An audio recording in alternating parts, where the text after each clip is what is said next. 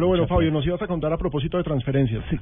No, a propósito de Jackson Martínez, hay una que, que podría incidir en su actuación, ojalá y no, y es que se acaba de confirmar el paso de Arda Turán Ajá. al Barcelona de España. Eh, lo acaba de dar a conocer la misma el mismo Barcelona y la, el portal Mundo Deportivo.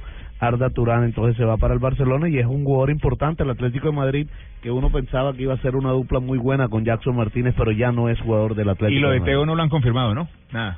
Todavía Aún no. no. La novela Teo. Vamos a Está- hablar